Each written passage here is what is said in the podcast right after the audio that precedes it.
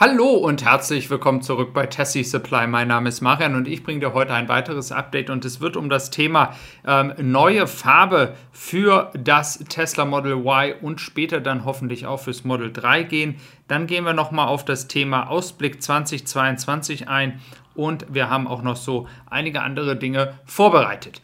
Als allererstes möchte ich tatsächlich auf das Thema Ausblick 22 eingehen. Wir haben hier den ähm, Investor bzw. Analysten Daniel Ives in Amerika, der sehr bekannt dafür ist, ähm, Ausblicke zu tätigen. Es gibt ja auch noch für diejenigen, die nicht es wissen, den englischen Kanal Solving the Money Problem. Auch hier der Steve ein sehr, sehr guter ähm, junger Mann, der entsprechend sehr gute Analysen tätigt zu dem Thema ähm, Tesla und Tesla-Aktie. Ich möchte aber gar nicht mal so sehr auf die Tesla-Aktie eingehen, sondern auf die Fundamentaldaten hier.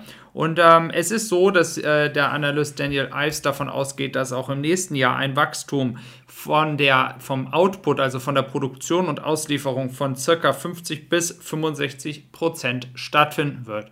In diesem Jahr sind wir ja schon fast bei 90% Wachstum. Also nochmal zur Erinnerung, letztes Jahr haben, sind wir an den 500.000 mit ein paar hundert Autos vorbeigeschrammt. Dieses Jahr wird es wahrscheinlich auf zwischen 900.000 und 915.000 Autos hinauslaufen. Die Millionenmarke wird also mit Sicherheit im nächsten Jahr geknackt.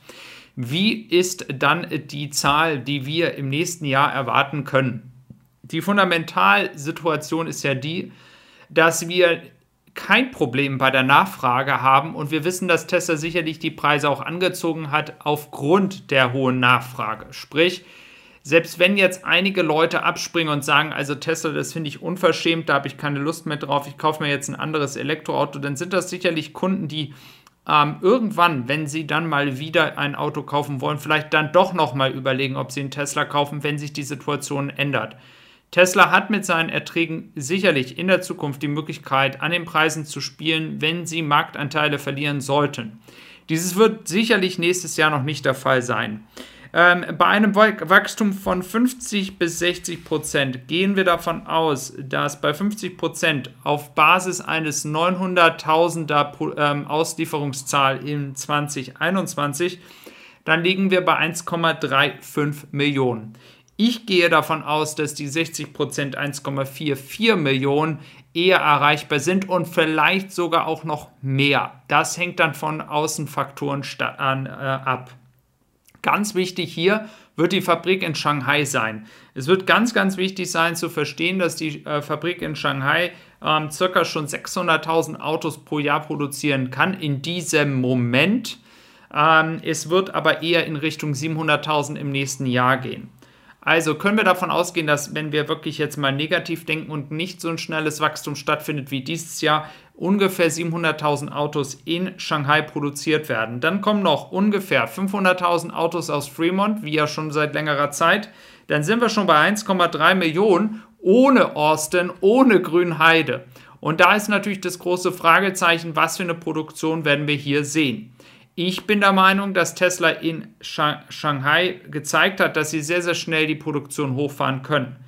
In Grünheide wiederum könnte ich mir gut vorstellen, dass eine Produktion von 100 bis 150.000 im nächsten Jahr möglich ist, wenn vor allem in der zweiten Jahreshälfte dann das Model Y Long Range dazu kommt. Ähm, dieses würde bedeuten, wenn wir für beide Fabriken nochmal 300.000 draufsetzen, dann sind wir schon bei 1,5 bis 1,6 Millionen. Das wäre dann auch eine Zahl, wo wir dann in die Richtung wieder 80 Prozent 70, 80 Prozent Wachstum kommen. 100 Prozent Wachstum wäre basierend auf den derzeitigen Zahlen 1,8 Millionen. Ich kann mir nicht vorstellen, dass Tesla das schafft, aber sie haben ja viele unmögliche Sachen schon geschafft. Es müsste aber dann wirklich alles glatt laufen in der Zukunft. Also das einfach mal so für den Ausblick, dass wir einfach mal hier eine Ahnung haben, wo die Reise hingehen könnte in 2022. Auch ein Thema in 2022 wird natürlich in Grünheide die Batteriefabrik sein. Die Batteriefabrik an sich ist ja schon auf einem guten Wege. Wir sehen, wir haben ein gutes Fundament. Ähm, es wird inzwischen ähm, sehr viel schon ähm, auf dem Dach gearbeitet und das ist ja das, worauf das hinausgehen soll. Hier ist es so, dass die Angestellten, nicht nur einer, wie ich einfach berichtet hatte, sondern wohl schon ein ganzes Team an Leuten, die dann in der Batteriefabrik arbeiten wird, schon eingestellt sind. Das ist alles ähm, undercover, ohne großes Aufsehen ist das passiert.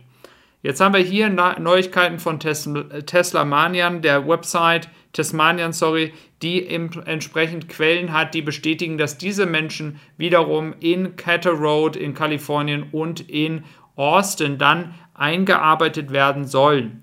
Das ist also die Vorbereitung darauf, was auf uns zukommt in Grünheide, wenn die Fabrik fertig wird, wenn die ähm, Batteriezellen gebaut werden können, produziert werden können. Da findet jetzt das Training in Austin, was ja Sinn macht, statt und dann in Cattle Road. Cattle Road, für diejenigen, die es nicht wissen, ist die Testfabrik der 4680er Zellen, die jetzt schon einen sehr, sehr guten Output hat und die es sicherlich auch unter anderem Tesla ermöglicht, eine ganz, ganz geringe Produktion für den Semi derzeit zu starten. Also auch hier sehen wir Fortschritte. Ein weiteres Thema ist das Thema Farben. Ich hatte, ähm, da habe ich diesen Kanal Tessie Supply noch nicht gemacht, aber auf Tesla Mac auch schon mal vor ähm, einigen Wochen einen Bericht ähm, gemacht über die neuen Farben.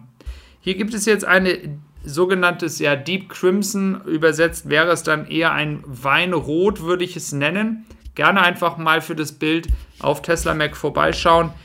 Es soll neue Farben geben und diese neuen Farben sind nun mal äh, ja Geschmackssache. Nicht jeder wird da vielleicht etwas herausfinden. Es wird aber auf jeden Fall eine Veränderung geben, vor allem wenn es auf die Situation der derzeitigen Farbauswahl ähm, zurückgeht. Hier ist die Frage offen, welche Farbe bleibt frei? Welche kann man hier ohne Zusatzkosten auswählen? Dies ist im Moment weiß. Wird das für Autos in Grünheide und Osten sich ändern? Das ist die große Frage.